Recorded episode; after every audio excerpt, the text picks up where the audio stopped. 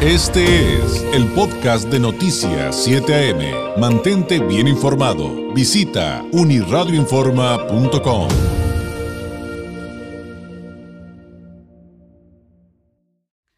Y como todos los martes, le agradezco enormemente al politólogo, doctorando en Derecho Electoral y miembro del Instituto Nacional de Administración Pública, autor de la columna Leer entre líneas, Francisco Ruiz, nos tome la llamada eh, y pues nos comparta su colaboración. Francisco, muy buenos días. Oye, hasta que se nos hizo estar al aire juntos, este, ya tienes colaborando con nosotros un muy buen tiempo. Te agradezco enormemente eh, pues eh, todo lo que has hecho para estos espacios informativos desde la cobertura electoral, pero pues ya ves, eh, dicen que si quieres hacer reír a Dios, que le cuentes tus planes, pero por fin me da mucho gusto poder compartir al aire contigo este espacio. Muy buenos días.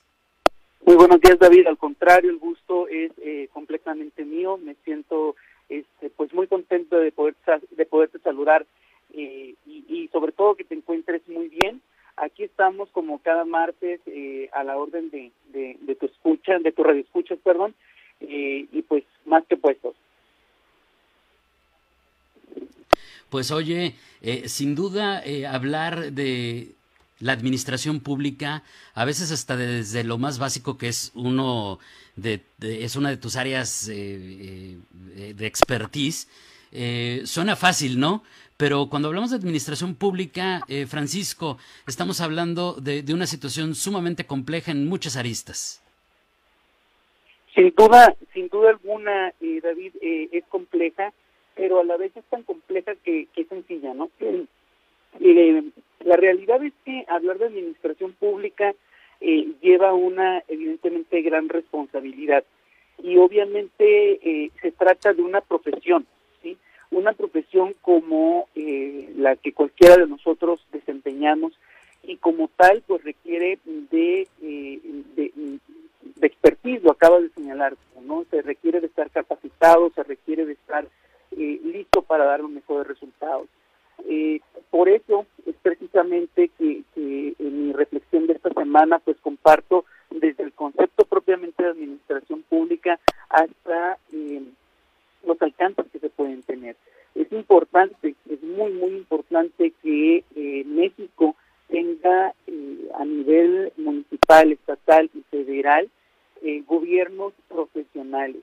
Sabemos que el sistema electoral eh, que hoy tenemos, y ya desde hace muchos años, no solo en México, sino en gran parte del mundo, pues basa precisamente el método de selección en, la mayor este, simpatía de la gente y sabemos que la mayor parte del electorado se deja llevar precisamente por las emociones.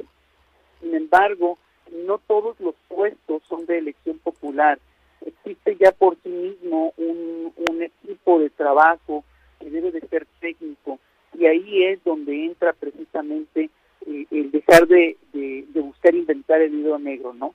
Donde se, se tiene que contar con un equipo profesional, un equipo técnico, un equipo capacitado, especializado en las diferentes áreas. Por, por citar un ejemplo, eh, en, Tijuana existen universidades con la licenciatura en Administración Pública y Ciencias Políticas y vemos que en la mayoría de los espacios dentro de la Administración Pública Municipal y Estatal pues abundan en, áreas específicamente eh, de contabilidad o en áreas de eh, administración vemos a administradores de empresas, vemos a contadores, que no está mal, por supuesto que no.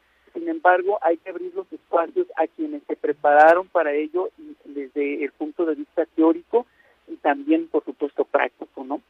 Ya, ya lo decía en su momento el expresidente de Estados Unidos, Woodrow Wilson, ¿no? Que se requería precisamente de una ciencia que eh, enderezara el curso del gobierno, donde se diera mayor flexibilidad a la tramitación de los asuntos y se pudiese eh, fortalecer la propia organización y darle eh, un aire de respetabilidad. Y esto se logra precisamente mediante la, la, la, profesionalización del sector público, que es la administración como, como por sí misma de, los gobiernos, ¿no? Esto lo dijo hace 134 años y, pues seguimos este, ansiosos por tener un gobierno así. Entonces, hay que recordar también que el presidente, que el gobernador y el presidente municipal en turno, pues la, la, la, responsabilidad que tienen es administrar no son los no son este, caciques no son los dueños de, del pueblo como se decía coloquialmente no sino que la tarea que tienen es administrar los recursos públicos desde los recursos humanos hasta los recursos financieros por supuesto no de ahí es que eh, para nosotros eh, tenemos a, a, cuestas una gran responsabilidad al momento de ejercer nuestro voto. No solo es elegir a un presidente municipal, a un diputado, a un senador, a un presidente de la República o a un gobernador, es elegir a un programa de trabajo, un conjunto, un equipo que eh, eh van, van, a estar eh, al frente de un determinado encargo durante tres o seis años, ¿no? Entonces, es, por eso es tan importante que nuestro voto se emita de una manera este, bastante consensuada. Y por fortuna, bueno, existen, eh, como lo mencionaba hace un rato, tanto especialistas en la materia que egresaron de, una licenciatura en administración pública o que se especializaron con el paso del tiempo, no solo desde el punto de vista teórico, sino desde el punto de vista ya en el área de la experiencia, vaya, y algunas instituciones, como mencionaba todo al momento de presentarme, ¿no? como el Instituto Nacional de Administración Pública, que se dedican precisamente a, investigar, analizar y a proponer eh, herramientas, eh, procedimientos, eh, algunas alternativas que mejoren la administración pública, porque el fin de la administración pública pues es a las demandas de la sociedad.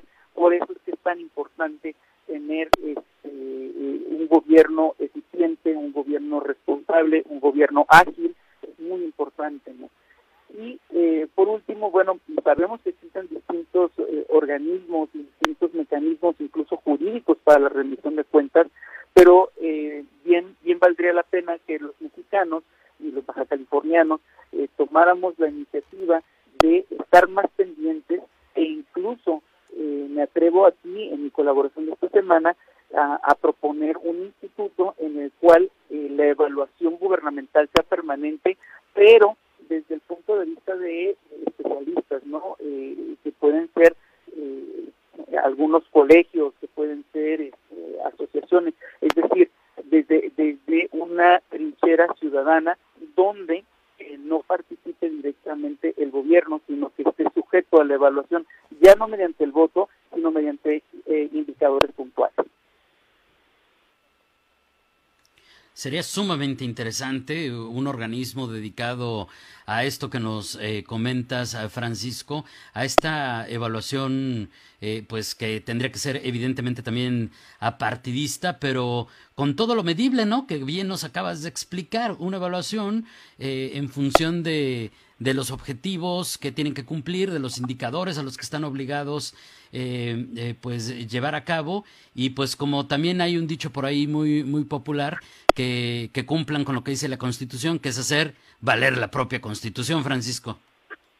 Efectivamente, lo has descrito incluso mucho mejor que yo, ¿no? Eso es, es, precisamente esa es la propuesta, que sea un organismo serio, un organismo ajeno completamente a intereses personales o intereses eh, que representan unos cuantos, sino que sea, insisto, como un, como, como lo vemos en cualquier otro tipo de profesión, ¿no? Eh, apegado completamente a la norma, pero sobre todo de una manera objetiva.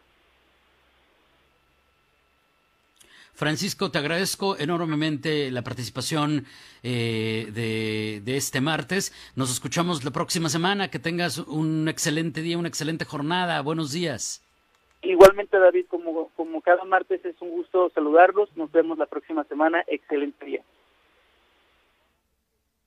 Gracias. Es Francisco Ruiz, politólogo, doctorando en Derecho Electoral, miembro del Instituto Nacional de Administración Pública, autor de la columna Leer entre líneas. Usted lo encuentra en redes sociales como F Ruiz MX y también puede leer su participación, por supuesto, en el portal de noticias número uno, uniradioinforma.com. 8 con 30.